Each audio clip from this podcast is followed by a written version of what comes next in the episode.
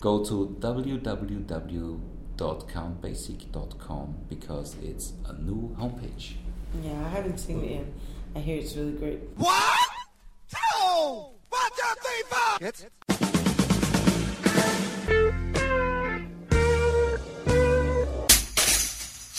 Herzlich willkommen in der Kulturviertelstunde von www.kulturwoche.at und einem in englischer Sprache geführten Interview mit Kelly See und Peter Legat von Count Basic. Deren neues Studioalbum, das erste seit knapp fünf Jahren, trägt den Titel Love and Light und tatsächlich ist es ein ziemlich erhellendes Album geworden.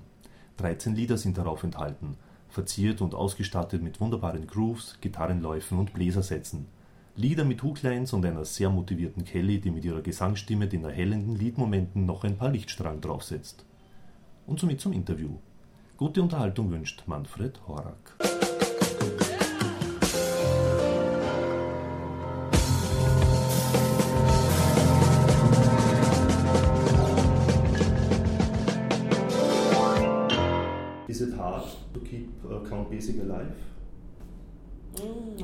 So.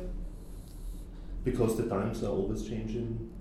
Usually styles coming and going, and the social yeah. elements. Uh, yeah, but uh, I personally think we have a quite big fan base, so um, I I don't think it's very difficult to, to keep it up because you have like a certain level. We had out four records plus the plus the uh, first decade thing, mm-hmm. you know. So once you penetrated the markets, and we did that like on the whole planet more or less because in the states we're also known i think it's not hard because i still i have this myspace site set up and i get a lot of response from all over the place. And i think just people are very are waiting for new material and they're just waiting to see what's going down. It's not so difficult yeah, no, I don't. Th- I don't think it's hard to keep it alive either. Because even in the interim of making the records, I feel like um, we were still always out there performing as well. We didn't go away. It wasn't like a kind of act that they disappear and then you're like, well, what happened to those people? You know, they just fell off the face of the earth in one way or another. Not to mention um, staying active, doing a lot of uh, other projects that are close to us. All that, all that just um, reminds people also of, of us. So, biggest uh, fan base is still in, in America. I think it's mixed. It's mixed. I think so too. I mean, we actually it's a big country, so we sold a lot of records there, and, and people are just very aware because Kelli also, when she comes from New York, she tells me that, that we're still on the radio. So of course it's a big country with a big big fan base, but also in Europe people are very aware of what we're doing. So mm. not. Yeah, that's the beauty of internet too. You get to uh, a lot of feedback from around the world.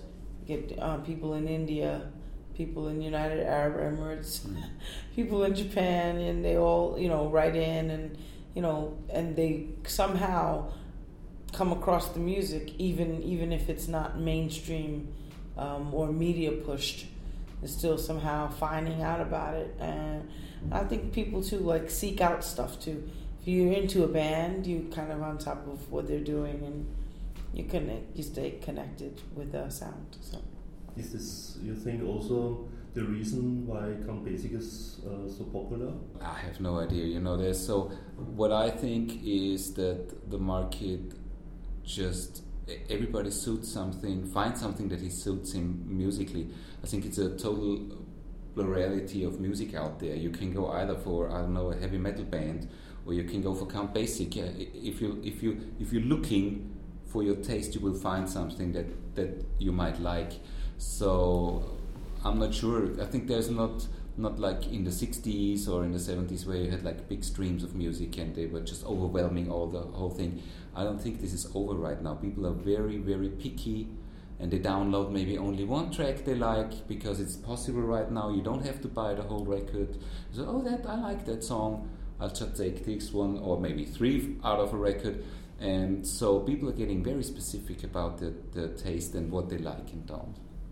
Do you like the download possibilities? I think there's no matter of liking or disliking. I like it. I no, love it. I think it must be horrible for musicians because yeah. when you produce or record a whole album, mm. you give your heart and your love and light into it, and then many people buy only maybe one track. See, I don't look at it that way. I look at it. I, I actually like the idea that you could do that. I really do. Cause fair enough. I, as a consumer, I mean, I buy records just as much as I make records, and I like the idea that if I don't like the whole album, but I like two tracks, I could just buy those 2 Mhm. tracks. I love that. And what makes me any different, you know, from the next guy that's just like, you know, same thing, a kid or whatever connects with one or two of my songs and they're like, I like that. Why shouldn't you be able to just get Mhm. that song? You know, no matter because at the end of the day, if you really like it, and let's say you, you only like one song on the Love and Light CD, maybe the next album we put out, you like this group and you remember that song and you go back and you're like, wow, I remember this group and I'm going to go back and I'm going to buy X amount of songs. Or you may tell a friend that they go, oh, I got that song. And they check it out and they're like, wow, I like the whole thing. Mm. And then they get the whole thing. And I really do believe that um, if you're really into a song or a band or whatever, you want to go out and purchase the record because you do want the graphics. You do want to read the song lyrics. You do want to find out what musicians were on it if you're feeling that connected to it. And if it doesn't suit your taste and you you're happy with the 99 cents that you spend or whatever on the CD, fabulous. I'm not mad at that. I Mm. think it's a great thing. And I think you don't even uh, we as as the producers or musicians we don't even have to think about it because it's just reality. If you like it or dislike it, doesn't change the situation. You know, I mean, even if I say okay, I don't like this aspect of because I do like it because I also see how my kids uh, are related to, to music right now, and they are very specific about tracks. You know, they say, okay, from that record I only buy like three. Yeah, so, but it's reality. You know, it's no no way to get o- around it. You know, Yeah. I think that's great. I, I really do dig it. I, I Yeah. like that whole idea. me neither. I think it's awesome. great. Yeah, especially because you know, if you get one, if you just go ahead and get one track or whatever, then later on you're like, oh, you know, if I bought the album and I only like one song on the album, nine times out of ten I don't even bother to play the album ever again. Once I played that song when I first bought it, Mm, it's like, oh man, this album sucks. mm. and I play that one song a couple of times, and I usually don't touch the album again, ever. so But I think the uh, concept to, to produce an album must uh, heavily change, right? I think so too. I mean, uh, if you if you look if I look back, you know, from from the stuff that we bought when I was was a kid, you know, there were albums. They were just made like a whole piece of art, you know, from the very top to the very end. You know, they were glued together or whatever. I think this is just over. You know, a concept album is probably very hard to sell these days. You know, like I don't know, like Pink Floyd or whatever. You know, it was just like you know, concept. The whole thing is like has a beginning and an end, and it all it all has a meaning. I think that's pretty much over. I think it would be hard, very hard to penetrate the market with that kind of a thing. You know, Prince did it. He did. He did bring out a record with no with no uh, tracks. Mhm. It only had one, and you had to listen to the whole record, so you couldn't jump to the songs. I mean, Really? What, when was it? Uh, I don't know what the record was because if you if you're going for a certain song, you're really mad because you have to scroll, you know, fast forward, but you couldn't jump to particular songs. yeah, so take the whole thing or leave it. that's pretty funny. Leave it to him. yeah. Yeah, okay. Oh, we can we Prince, can we can do something like that. We'll do a But he, song, he's in a position where he can He's do in a this. Yeah, yeah. and we'll have an album with no titles, I know, just no track, nothing. yeah, nothing. It's just music. Yeah. I don't know. As I listened to these records, as I heard it first, um, there was a moment I thought, oh, this is like Chic in the 70s. You know, I think you know. Oh, wow, Chic, yes. huh? Where I, I thought, okay, this is the groove or the, the hook. Uh, another place, um, I thought, I I really loved always uh, Style Council, Mm? Paul Weller's band. Um, Mick Talbot, yeah. Yeah, Mick Talbot Yeah, and. Paul yes. On some places on this album, I think um, the the feeling of Style Council, I Mhm. think, but I don't know how influential both Chic and, and Style Council for you are, or Yeah, to be honest, I'm a big fan of Nile Rodgers. I think he's one of the most funkiest guitar player on this planet, and we had a meeting with him in New York, and he was supposed to produce a record. So um, if you if you come up with this connection about chic, I'm very honored because I think if we have that kind of flavor, even if it's my guitar playing or if it's a hooky or whatever, I think you're on the right track Oh. because these are also. I mean, I'm a big fan of Nile Rodgers because he, not only with the chic thing, he's a great producer and he's a fabulous guitar Mhm. player. And the Paul Weller thing you mentioned, the Style Council, that's because we did our first record in London, and so I was connected to the whole uh, British musicianship, and and I know, of course, I know Mick Talbot because he was in Galliano, and and Ernie McKone produced the record, so I was always a big fan of that kind of European Northern Soul, as you might name it.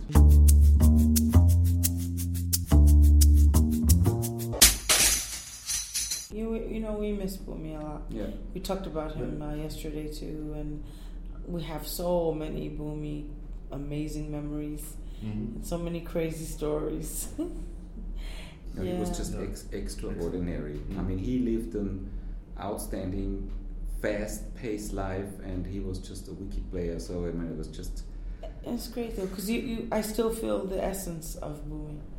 Do you know what I mean? Mhm. Like in the band, even though Yes. he's not, he is. Yes. I feel this and essence. he's just you know he had such such sort of charisma when he just started with his solo. You know, just, people were just blown away from his energy, and we miss him really. Mm, mm, mm. What what is the um, the difference for you uh, to make an album in the studio and to play that the, the songs live on, on stage? There, I think there must be a big difference. Huh? Yeah, there is. Well, I mean, for the, the biggest, hugest uh, impact is the people response, the human response. So the energy is going to be different right there. You know, um, it's it's instantaneous. And in the studio, I mean, I'm trying to, from my from my perspective, when I'm singing in the studio, um, I'm trying to give the same kind of performance and energy as I would live, and then live even more so. But um, I like the instantaneous feedback from the people is is I guess the greatest difference for me. So Yeah, definitely. It's just, um, uh, of course, you try to to conserve the energy on the record as well, but uh, I- personally, you know, I'm I'm a big live person because I'm. Uh, I don't even own a studio, you know, because where I'm coming from is just being out there in the clubs and, and, and play live. So I always like that aspect very much, you know, to be on stage and perform and see how people react to your stuff, and that's that's where I actually come from. But now, of course, I'm growing into the whole producing thing as well. But mainly, my heart is for live. You know, this is like where I really feel very comfortable. The cool thing about the studio though is to me that's kind of um people say this and it's it's so right. It is like a lab. Mm. and that that's I feel like that's where I'm just um you know taking all of the little elements and like okay I'm gonna add that and that and that and you know, oh no no no that's fucked up take that out or you know you know and you can really experiment and see uh, what's working some things work great Yes. some things it's crap you know it's like uh, No, I think the, the creative aspect of the studio work, this is like very interesting, you know, to come up with things or then get rid of it, and so that's the that's the funny part of it. But for live, you know, the energy that hits you on stage, I think this is just I a like different both thing. of them yeah, very much. I do like them both.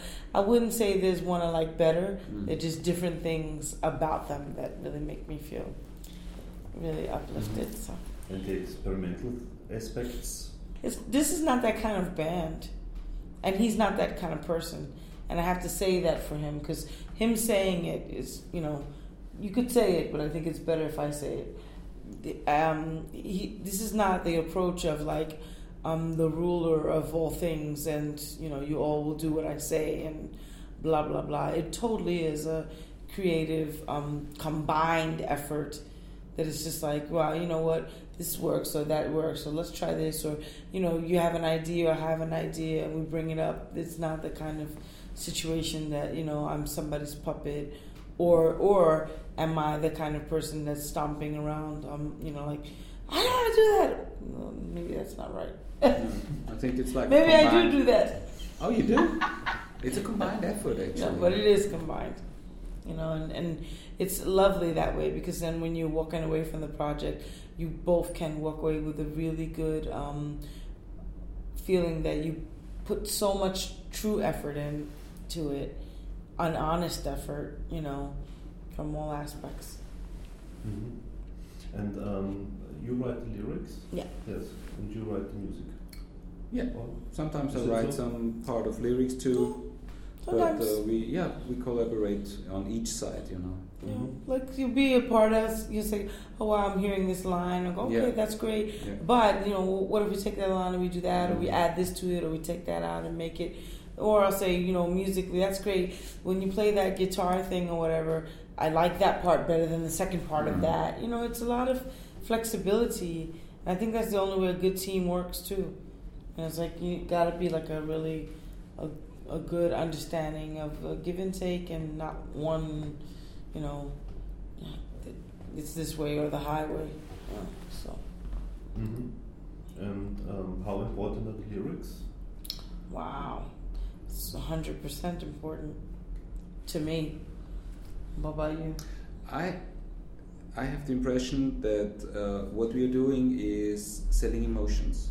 Music is about you know, if if people listen to your music, they, they must be touched somehow. You know, otherwise, if if music doesn't touch people, it's crap. You know, you can dump it. So I think what what we try with the lyrics, or at least the songs that I wrote on this record, is to come up with really true stories. If you make up something, I don't know why, but people feel it. They can feel it if it's fake, you know. And the best success from my side, and that's that's always proved by the songs that get played by or picked by radio or whatever, are the songs that are really true. You know, if it's a story that's true, it comes from the heart. Somehow people can feel it. Don't ask me why, but this is my impression. You know, Mm. come up with something you experienced or somebody else experienced, and it will touch people. Yeah, that, that's one part for me too. The other part for me is um, it's also we're telling stories. We're telling a story, and you know the beginning, the middle, and the end of the story. And and if I'm telling a story, then I feel like it should. Yeah, a lot of times you've heard these same, you've heard it before. So how can I kind of say it in a in a way in a in a different way? I'm saying I'm saying things that we all experience anyway, pretty much. But how can I say it in a way that's interesting enough to want to hear that story again? Mhm. And so that that to me is challenging to Mhm. you know in itself, and tell it in a way that's it's entertaining and it um, uh, evokes an emotion in the person that's listening. How can I do that for the people that don't understand the language? You know, so maybe you don't get the words, you don't know, you don't have an American or English background. So now you don't know the words, so all you have to go on now is the emotion that's coming through and the sound of the music and the sound of the voice. And how can I convince you to feel the story without knowing the words by melody alone? You know, Mhm. it's challenging. Mhm. And do you speak about a specific uh, subject uh, for a, for a song Sure. Yeah. Before before you write it? Oh no, It, it- it- Not it really. depends. I mean, this one that I came up. Sometimes it just goes, just starts, you know, and see where it leads from, from there. But I think what, especially on the first tracks that we did in New York, we had like a story to every of the songs. You know what I mean? It's like something behind it. you Yeah, know? it's true. But mostly, like if if he giving me, if he comes with something like some music already, some musical ideas, and uh, straight off the bat, I don't sit there and say, "Wow, you know, Peter, we have, uh, you know, three or four political songs on the record or whatever. Let, we need to go for something about love." I totally go off of how the music made me feel in that instant moment, and I stick with that. Even if he's begging me to not write another love song, then we're gonna, you know, fight about that for for two minutes. You know, like you know, like well, Sweet. yeah, it's like okay, well, you know what? I know you said you don't want another love song, but I'm sorry. what's what I'm feeling in my heart and the emotion that this is making me feel is about a love, a love, or or a, you know, and love is many things. It could be wonderful. It could be shit. It could be, you know. So I'm across the board. I think that's a subject that by far, like you know, people mm-hmm. are gonna get. And the other thing is, I'm not a politician either. I can write about some political stuff, but we have enough of that going on. You know, enough people that you know do that. Mm-hmm. If that's what the music made me feel like, then I would go for that. But if the music feels more uplifting, like, oh, I want to talk about, yes, you know, today you might be having a really shit day, but we're not going to focus on that. We're going to focus on how to make this day really, really great. You know, and I think there can never be too many positive songs. You know, for me personally, I think what you what what you can, if you're talking about changing the world, you know, you can you can think about how how whatever Bush should do, what, but you can't change it. You know, what you can change is your small community around you. That's your friends, that's your family. This is like a very small circle of people where you really, as a human being, you have an impact on them. You know, by behaving this or that way, in a positive or in a negative way. So my philosophy behind it is be as as as as good as you can possibly be a human being in your small surrounding and that will affect all your friends and all your family members you know if you're negative in that area you you're living then the whole thing will go down the drain so i think this is my and also the the, the, the lyric side also affects that you know that small community like your relationship mm. with one or you know I see it that way. Um, I think uh, from from the music aspect, so soul and, and jazz is always um, stands for it for anti-racism. From this aspect, I, I, thought there must be also more quasi-social elements in your music. Our band is the best example of of multinational people in one band. You know, there's a trombone player from from South Africa. We have a percussionist from Brazil we have three singers from from the states. We have a drum from Germany. I mean, this is just really multicultural. It really know? is. And then, I mean, come on, and then you know, our background singers from Jamaica. Yeah. I'm from Puerto Rico and and Native American Indian and Black culture. I'm raised in New York, whatever. But you, and I think the beauty of that is when you come together, you all do bring all of your um, kind of backgrounds, uh, your culture into it, and and me- into this melting pot, and make a kind of um, social gumbo. Yeah, yeah that's some, exactly you know. what's going down. Yeah. So mm-hmm. it's good. Okay. I think we have to finish because we have oh. to leave in 45 Do minutes. we? Okay. okay. I'm sorry. I liked his questions. Thank you yeah. for your questions. Somit sind wir wieder am Ende der Kulturviertelstunde angelangt. Danke fürs Zuhören und danke fürs Dranbleiben. Bis zum nächsten Mal. Ihr Manfred Horak.